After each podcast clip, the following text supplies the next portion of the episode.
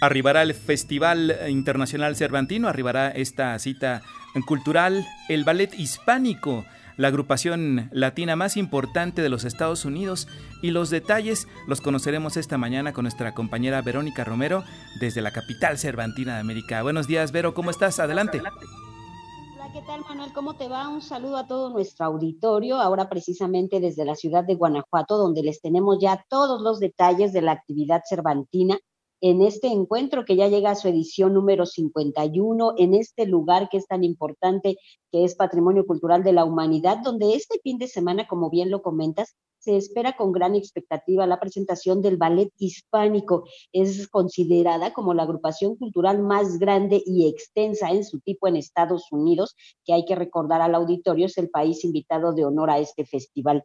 53 años de vida, 16 bailarines de fijo, una escuela que alberga a más de 1.200 bailarines al año, justifican por qué es la agrupación hispana más importante en Estados Unidos que actuará aquí en Guanajuato en el Teatro Juárez el próximo domingo. El ballet hispánico tiene como uno de sus ejes mostrar el aspecto latino tan presente en un país como Estados Unidos. Y esto nos dijo al respecto el cubano Eduardo Villalón, quien habló precisamente de lo que llama la, la latinidad en Estados Unidos y precisamente cuando se fundó la agrupación y dónde está parada ahora. Nos hizo un comparativo, Manuel, de cómo la, la latinidad estaba presente hace más de 50 años cuando se fundó el ballet hispánico y en dónde están parados actualmente. Vamos a escuchar que estamos un poquito mejor porque, para empezar, hay en las escuelas en Nueva York y también en los Estados Unidos,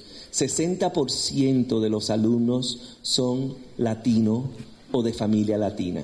Eso es algo fuerte.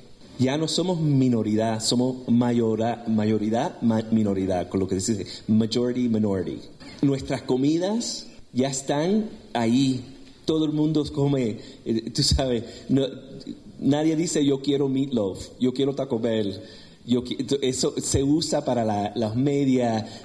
ya la cosa americana es algo muy mezclada con los latinos. es una, una cosa fuerte.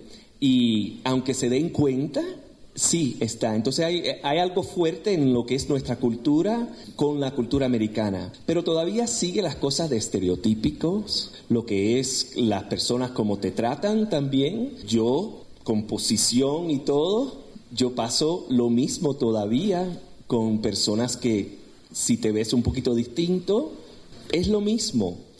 Cambia un poco, hay más, menos reacciones y yo he pasado una vida entera en Nueva York y en Nueva York, que no es el sur, Carolina ni Georgia, donde es un poquito más fuerte.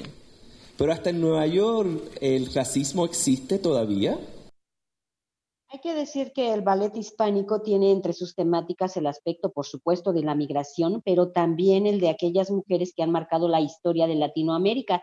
Una muestra de ello es la coreografía que tienen inspirada en la monja Jerónima Sor Juana Inés de la Cruz. La paradoja de la migración es que Estados Unidos fue creado con este fenómeno, ahora repudiado por muchos. Esto nos dijo también el director Eduardo. Ahora tenemos un problema porque las personas que creen que América está robada, que le van a quitar los trabajos, que es, un, que es mentira, no, necesitamos, los Estados Unidos fue creado basado en inmigrantes. Nuestra industria, economía funciona por inmigrantes. Es una tontería pensar que eso va a cambiar inmediatamente. Entonces, sí, hay, ha sido un rechazo grande y más problema porque ahora esas personas de, vamos a decir, no los izquierdas, pero de los derechos, fuerte, y en el gobierno, ahora que hay puestos de personas hablando que la persona blanca americana es la persona que es la víctima, uy, eso es fuerte. Y por eso estamos pasando ahora. Así que tenemos otra lucha. Pues ahí hay otra lucha contra los estereotipos, contra la discriminación.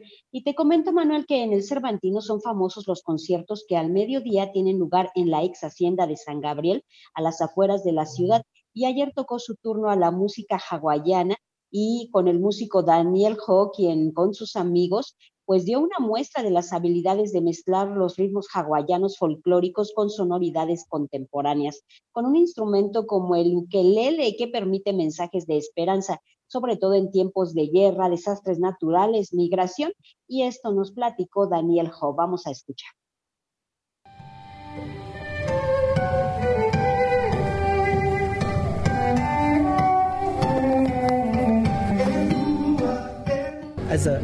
Para nosotros como un grupo y para mí personalmente, muchas veces siento eh, un poco impotente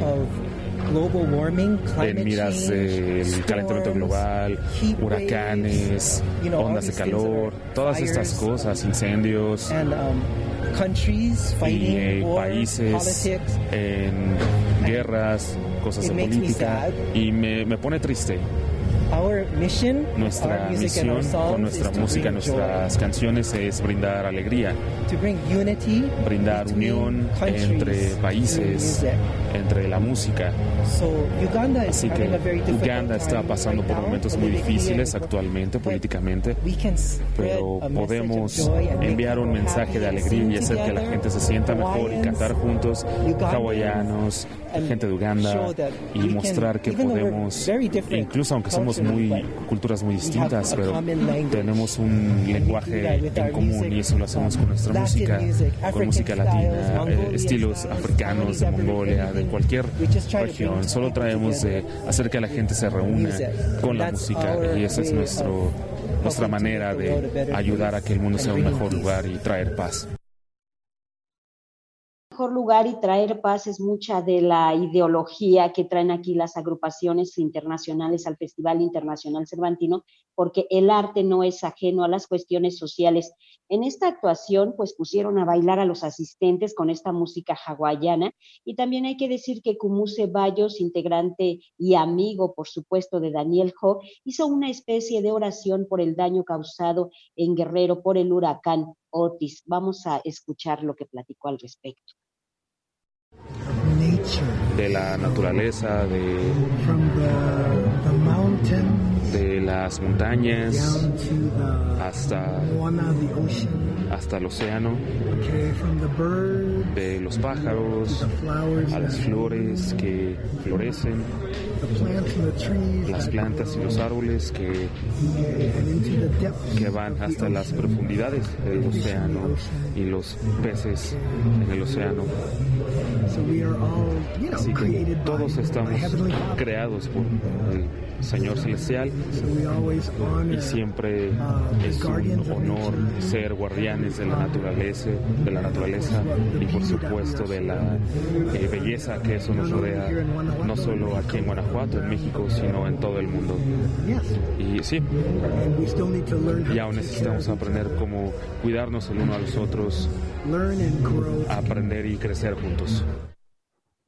Esto es parte del llamado a la convivencia respetuosa con la naturaleza. Y fíjate, Manuel, que anoche también nos fuimos a la explanada de la Lóndiga de Granaditas y ahí sonó el punk así bien agresivo con la agrupación Margaritas Podridas, una agrupación del desierto de Sonora, fundada y liderada por una mujer muy joven, Carolina Enríquez, vocalista y bajo, quien creó esta banda del desierto de Sonora, ya les decía, con toda la intención de dar voz a las mujeres en este género y hablar de los temas que les importan. Vamos a escuchar algo de lo que se vivió en el concierto y por supuesto la voz de Carolina Enríquez.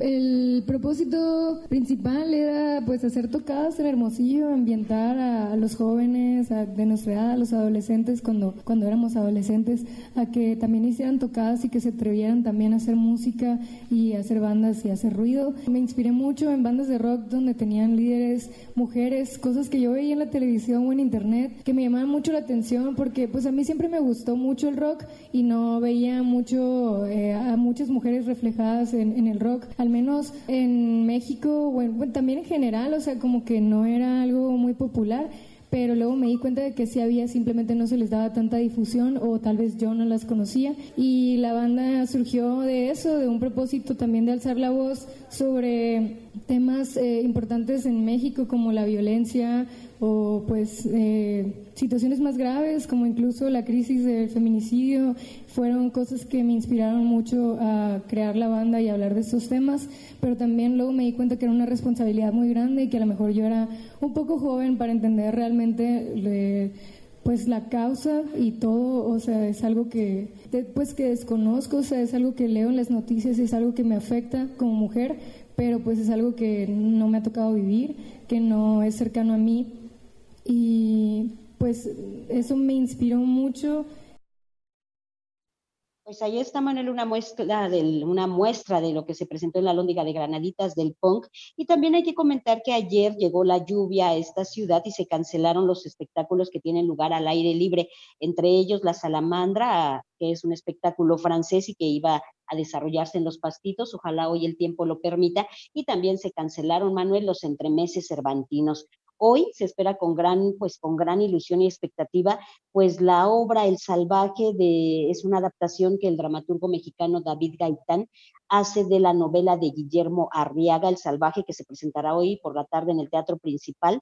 También Tambuco anda de fiesta porque cumple 30 años, se van a presentar en el Templo de la Compañía y hoy también en la Lóndiga de Granaditas llegará pues una banda que es de Bosnia, y que se llama Dubiosa Colectiva. Así es de que esto tendrá lugar en la Lóndriga de Granaditas y esperemos que en los pastitos hoy sí podamos apreciar el espectáculo de la salamandra que tiene el sello francés. Manuel, algo de lo que se vive aquí en la ciudad de Guanajuato en esta edición número 51 del Festival Internacional Cervantino.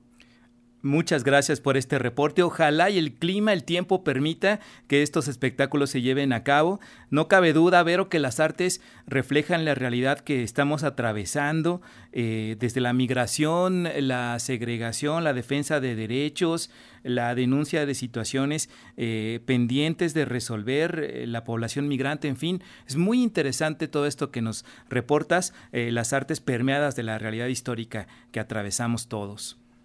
Así es, Manuel, no son más que un reflejo de lo que ocurre, no son ajenas a este contexto y ayer bien lo decía el compositor mexicano Arturo Márquez, que también pues presentó aquí anoche, eh, presentaron, interpretaron su obra Sueños y él decía de este compromiso social que tienen los artistas y sin duda, Manuel, está marcado y está presente en cada una de estas propuestas. Rápidamente, Vero, ¿qué reacción eh, advertiste en torno a la emergencia en Guerrero? Hay mucha cuestión de solidaridad, las compañías lo retoman cuando hacen estas presentaciones, como lo comentábamos, esta compañía de Hawái, que bueno, saben muy bien acerca de estos fenómenos meteorológicos que también los han impactado, los volcanes, por supuesto. Sí, sí y hicieron esta oración que fíjate que fue muy emotiva esta presentación en San Gabriel, porque ellos tienen mucho esta cuestión espiritual y esta relación que tienen con la naturaleza, de que hay que respetarla, hay que convivir con ella y de esta forma las, la naturaleza pues nos regresa cosas positivas.